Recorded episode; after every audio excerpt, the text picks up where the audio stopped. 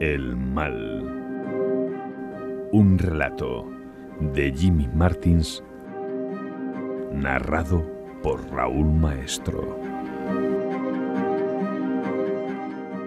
Hace mucho tiempo, cierta mañana de domingo, superando mi adversión a las multitudes, tomé a mi hijo de la mano y caminamos juntos por las calles peatonales de una ciudad de expresión. Hartos de asfalto, ciudadanos y trajes propios de festivo, enfilamos la principal avenida buscando consuelo en la suavidad de un parque que amarilleaba bajo la caricia del suave sol otoñal.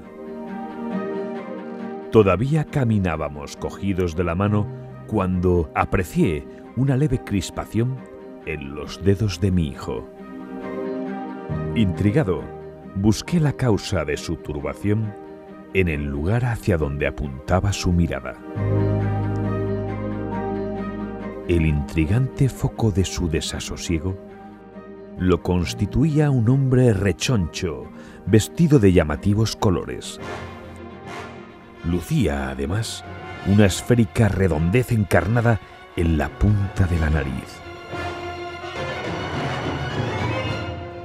Fui pasto de los escalofríos mientras contemplaba con atención malsana y no poco asco aquella deformidad nasal. Bajo ella, unos labios rojos como la sangre brillaban con líquidos destellos. La piel alrededor de los ojos aparecía sepultada bajo sendas circunferencias nacaradas y los gualdos globos oculares en el centro, como muertos, languidecían afectados de abandono.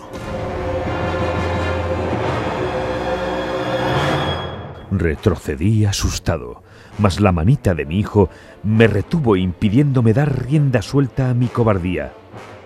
Volví a posar los ojos acongojados en el esperpento y advertí entonces que éste no estaba solo.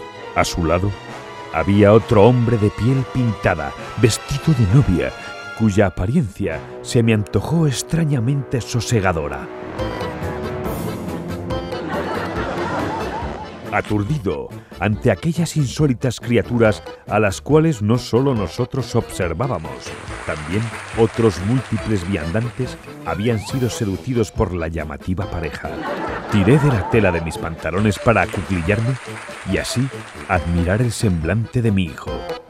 Él no pareció notar mi maniobra y si lo hizo, me obsequió con indiferencia. Viéndome torpe en la interpretación de su expresión, me volví de nuevo hacia los extraños. En aquel instante, el hombre de la nariz roja se disponía a sentarse en una llamativa silla de playa que previamente había limpiado con esmero valiéndose de un pañuelo. En esto, su pálido compañero se la retiró con disimulo. El confiado hombre de la nariz roja, incapaz de frenar su impulso, dio con el trasero en pleno suelo. Ahí se quedó, sentado, dolorido a juzgar por el tortuoso alarido que brotó de su garganta y las torrenciales lágrimas que embadurnaron su rostro.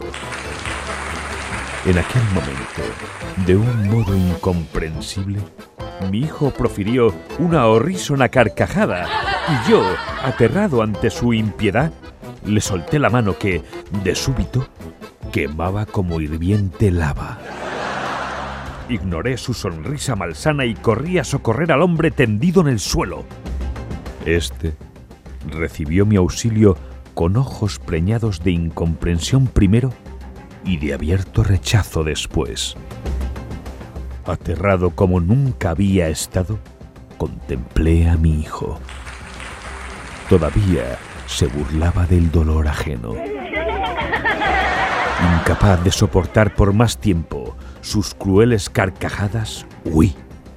Eché a correr lejos de sus ojos gélidos y desde entonces no he dejado de correr.